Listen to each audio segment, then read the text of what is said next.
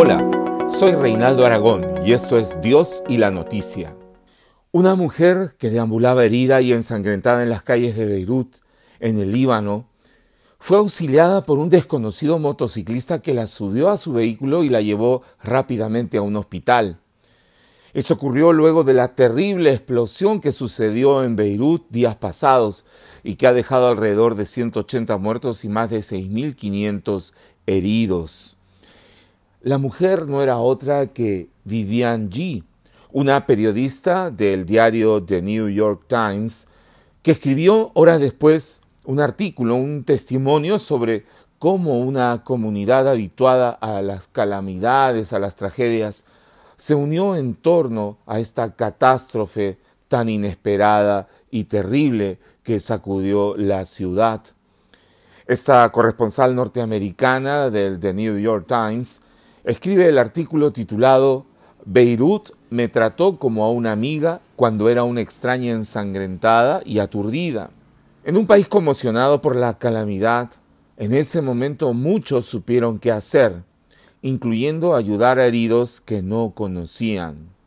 Yéndonos dos mil años atrás en la historia, me imagino que habría escrito aquel hombre que luego de ser asaltado y golpeado malamente por unos ladrones, quedó malherido a un costado del camino y fue un desconocido de un pueblo despreciado que al verlo lo llevó presto a un lugar para que fuera atendido y así le salvó la vida. Esta historia se conoce como la parábola del buen samaritano y es contada por el Señor Jesús, según se relata en el Evangelio de Lucas, el capítulo 10. Este buen samaritano que ayuda al herido pertenecía a un pueblo despreciado por aquel a quien ayudó. El Señor Jesús relata que religiosos pasaron al lado del herido, lo vieron sangrante y golpeado y no lo auxiliaron. En cambio, el samaritano no tomó en cuenta de ser de un pueblo poco apreciado. Al momento de ayudarlo, de levantarlo, para que pueda ser atendido y curado, no hizo ningún cálculo de beneficio o pensando en ganar algo. Más bien ayudó a un completo desconocido. En estos días de pandemia, detrás de nuestras mascarillas y las protecciones que usamos, es difícil de reconocernos entre nosotros. También nos hemos convertido un poco en desconocidos.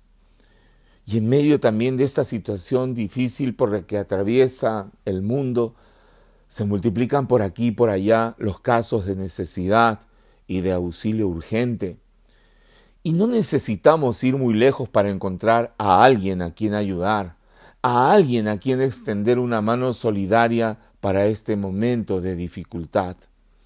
Volviendo a la parábola que cuenta Jesús, él dice, pero un samaritano que iba en camino vino cerca del herido y viéndole fue movido a misericordia y acercándose vendó sus heridas echándoles aceite y vino y poniéndole en su cabalgadura lo llevó al mesón y cuidó de él. Otro día al partir sacó dos denarios y los dio al mesonero y le dijo Cuídamele y todo lo que gastes de más yo te lo pagaré cuando regrese. De esta manera Jesús contesta la pregunta ¿quién es el prójimo a quien ayudar? ¿Quién es el prójimo a quien debemos amar? En estos días tal vez no podamos ayudar a muchos al mismo tiempo, pero sí podemos hacerlo con aquel quien está más cerca de nosotros y que pide por ayuda, que pide en su necesidad significa tener preocupación por los que están ante nosotros. En la parábola del buen samaritano, Jesús dice que amar al prójimo es un mandamiento semejante al primer mandamiento, que es amar a Dios con toda el alma, con todas las fuerzas y con toda la mente. El escritor Ian McLaren dijo hace dos siglos, con referencia a este texto, que el mundo sería un lugar diferente si cada cristiano se ocupara de las penas que hay ante él. El mundo necesita de buenos samaritanos. Tú y yo podemos ser uno de ellos. Ha sido Dios y la noticia Hasta la próxima.